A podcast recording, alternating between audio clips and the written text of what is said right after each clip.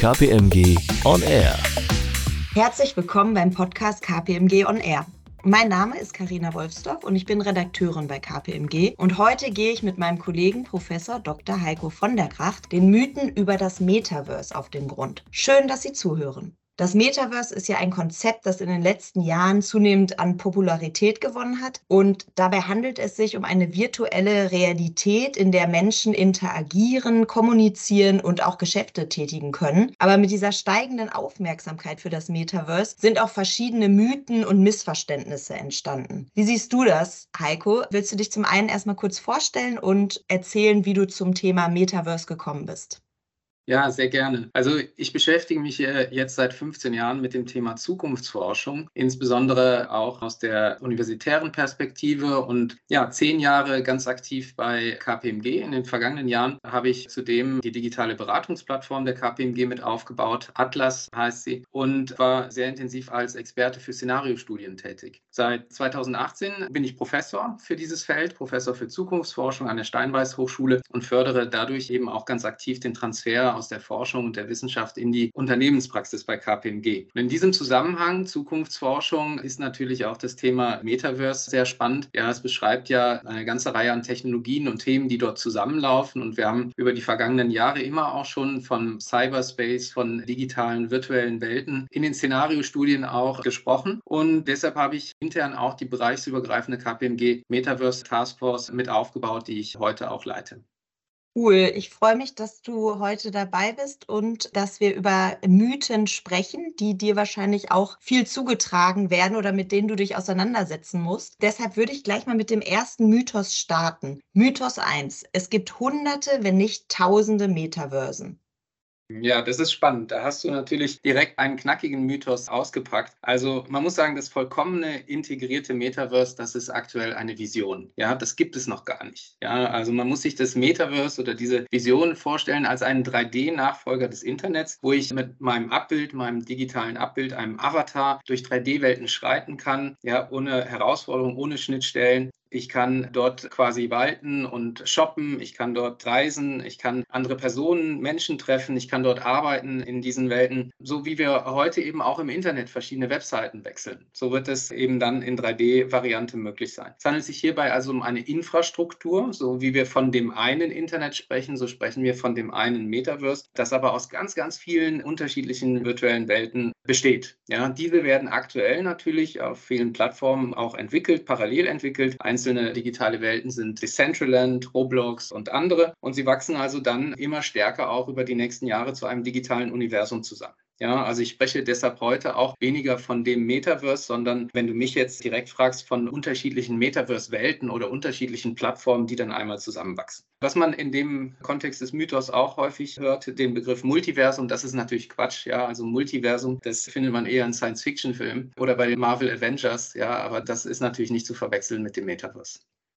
Okay, und wenn das Metaverse das Internet braucht, das gibt es ja schon lange, dann gibt es das Metaverse ja auch schon lange. Das wäre Mythos 2.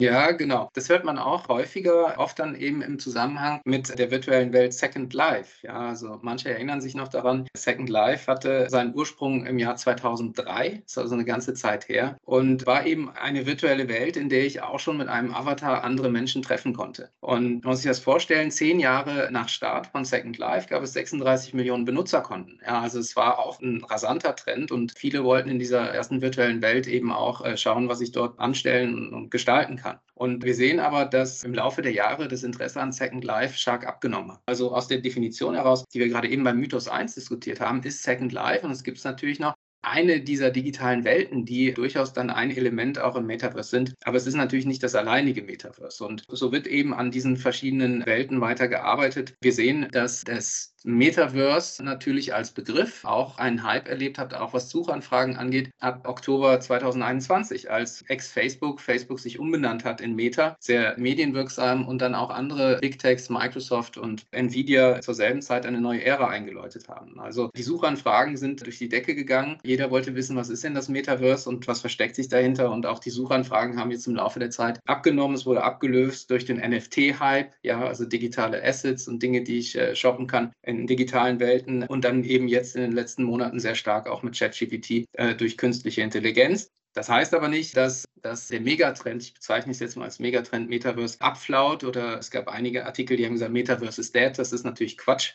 Ja, sondern wir sehen gerade auch in der Forschung, dass bis zu 500 neue Studien, wissenschaftliche Artikel, Beiträge, Forschungsprototypen etc. publiziert werden pro Monat. Ja, also wir sehen eine Professionalisierung bei dem Thema und ich selbst recherchiere natürlich auch sehr viel rund um Geschäftsmodelle, Use Cases, Prototypen, die entstehen. Also ich habe in den letzten Monaten eine, eine Datenbank mit Use Cases aufgebaut. Es sind inzwischen über 600, die alleine in den letzten zwei Jahren entstanden sind. Also das Entwicklungstempo ist da auch beim Metaverse weiterhin rasant.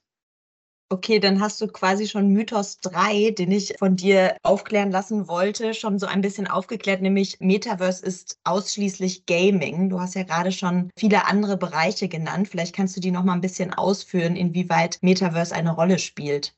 Ja, mache ich gern. Also Gaming gehört natürlich dazu, ja. Und das ist ja wirklich auch, wo in den vergangenen Jahren unheimlich tolle technologische Entwicklungen auch umgesetzt wurden. Wenn man aber in der Gänze auf das Thema Metaverse und die unterschiedlichen Welten schaut, dann sieht man schon auch verschiedene Use Case, verschiedene Sparten. Ja, also man kann grob sagen, es gibt das Consumer Metaverse, ja. Also es sind Welten, in denen ich shoppe, ich spiele, ich vielleicht auch Dating betreibe, andere Menschen treffe, das ganze Thema Socializing und das boomt natürlich, ja. Und wenn wir uns Gaming Welten rausnehmen, wie Fortnite mit 500 Millionen Playern. Das sind natürlich gewaltige Zahlen auch von jungen Menschen, die dort schon aktiv sind. Auf der anderen Seite gibt es das Enterprise Metaverse, ja, wo wir vornehmlich auch um Kollaborationsplattformen sich das Ganze dreht. Ja, also wie arbeiten wir in der Zukunft zusammen? Ja, werden wir beispielsweise Microsoft mit Microsoft Mesh in Zukunft ja Team-Meetings um das virtuelle Lagerfeuer mit unseren Avataren haben? Ne? Und Workshops, ja, werden wir in diesen virtuellen Welten dann eine neue Art, ein neues Erlebnis von Workshops auch haben. Also das würde ich in diesem diesem Bereich Enterprise Metaverse sehen. Und ein dritter Bereich ist das Industrial Metaverse mit riesen Wachstumsraten. Also wenn wir da im industriellen Umfeld von digitalen Zwillingen sprechen, also das heißt kompletten Abbildern der realen Welt, um Millionen an Simulationen zu fahren, zur Optimierung von Wertschöpfungsketten beispielsweise, von, von Fabriken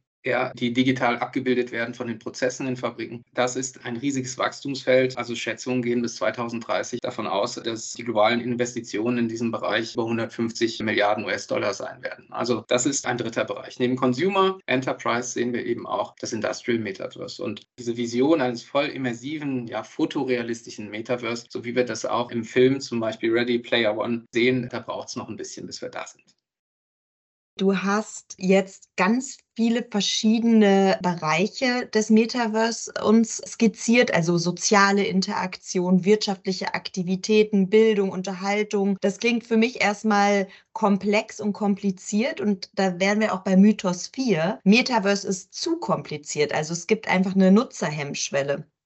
Ja, das rührt so ein wenig auch daher, dass das Metaverse, äh, Metaverse-Welten häufig mit Virtual Reality assoziiert wird. Dass man sagt, es braucht dafür ein Headset und das ist nicht einfach in der Bedienung und es ist ein neues Device, was man lernen muss, um eben dann auch in diese Welten einzutauchen. Und natürlich, ja, kann ich mit einem Virtual Reality Headset in ganz tolle digitale Welten eintauchen, aber es ist eben nicht der ausschließliche alleinige Zugang in digitale Welten, sondern da reicht eben auch der PC, das Handy, Tablet, ja, also kann ich ja in diese 3D-Welten auch dann entsprechend mich dort bewegen und eintauchen und perspektivisch vielleicht sogar mit Kontaktlinsen, ja, smarten Kontaktlinsen. Also es ist wie bei jedem Trend, wie bei jeder Technologie und Entwicklung. Am Anfang gibt es eben die Vorreiter, ja, die First Mover, die das ganze neue Equipment auch testen und, und auch mitgestalten und entwickeln. Dann gibt es die Fast Follower und dann ergreift es eben auch die breite Gesellschaft, ja. Und ich denke, dass wir hier vor einer weiteren Adaption stehen, dass wir auch in der breiten Gesellschaft immer stärker in diese Welten eintauchen mit der Vielfalt der Geräte, die wir eben haben, sei es das Smartphone oder eben auch der PC. Mythos 5 von sechs Mythen, die wir heute aufklären wollen, ist, das Metaverse ist teuer. Mhm. Wie siehst du das?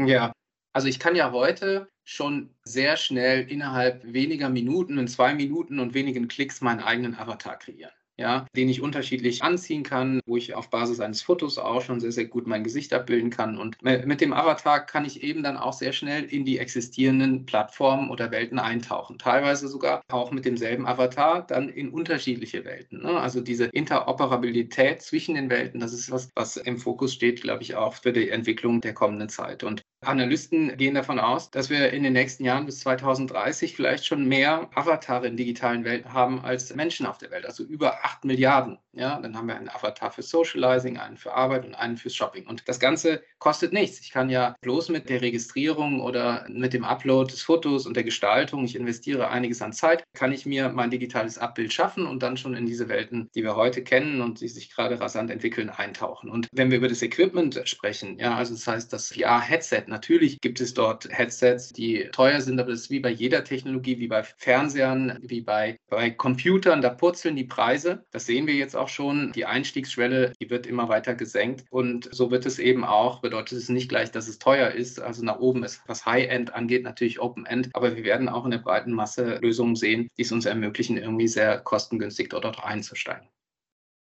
Der letzte Mythos bezieht sich ein bisschen auf die technologische Entwicklung, die du auch schon gerade erwähnt hast mit künstlicher Intelligenz und ChatGPT. Mein Eindruck ist, dass es aktuell in der gesellschaftlichen Debatte künstliche Intelligenz auf jeden Fall das Metaverse ablöst. Deshalb wäre für mich Mythos 6 KI, also künstliche Intelligenz, überholt das Metaverse.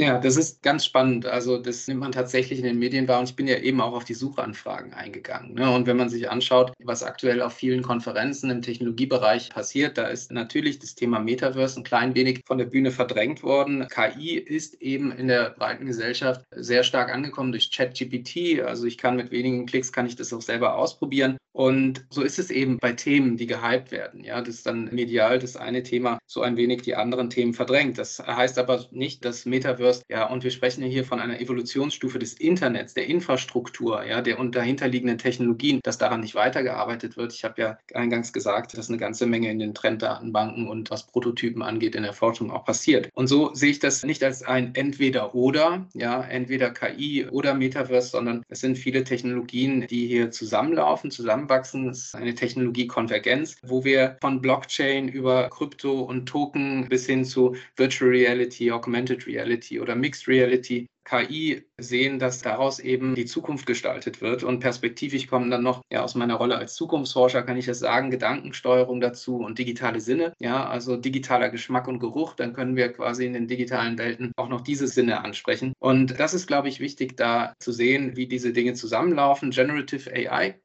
ja, also das Produzieren von Content durch künstliche Intelligenz, durch neue Texte, das kann man genauso anwenden auf die Gestaltung von Welten. Und wir sehen auch erste Cases, wo das gelingt, wo mit KI, mit Generative AI auch digitale Welten kreiert werden. Und wenn wir uns das jetzt vorstellen, zehn Jahre voraus, dass wir quasi mit Gedankensteuerung Befehle geben, um direkt immersiv auf der Brille in die Welten zu gestalten, in denen wir sind, ja, dann ist das schon eine ganz fantastische neue Welt, auf die wir dazu steuern. Auf jeden Fall. Also Metaverse hat definitiv das Potenzial, irgendwie unsere Art der Interaktion in der digitalen oder mit der digitalen Welt zu revolutionieren. Heiko, vielen herzlichen Dank für die Aufklärung der Mythen zum Metaverse und vielen Dank Ihnen fürs Zuhören. Und wenn Sie sich tiefergehend mit dem Thema Metaverse auseinandersetzen möchten und informieren möchten, schauen Sie doch bitte mal auf unseren Klardenker-Blog unter klardenker.kpm kpmg.de. Vielen Dank und ciao. Danke sehr. Tschüss. KPMG On Air.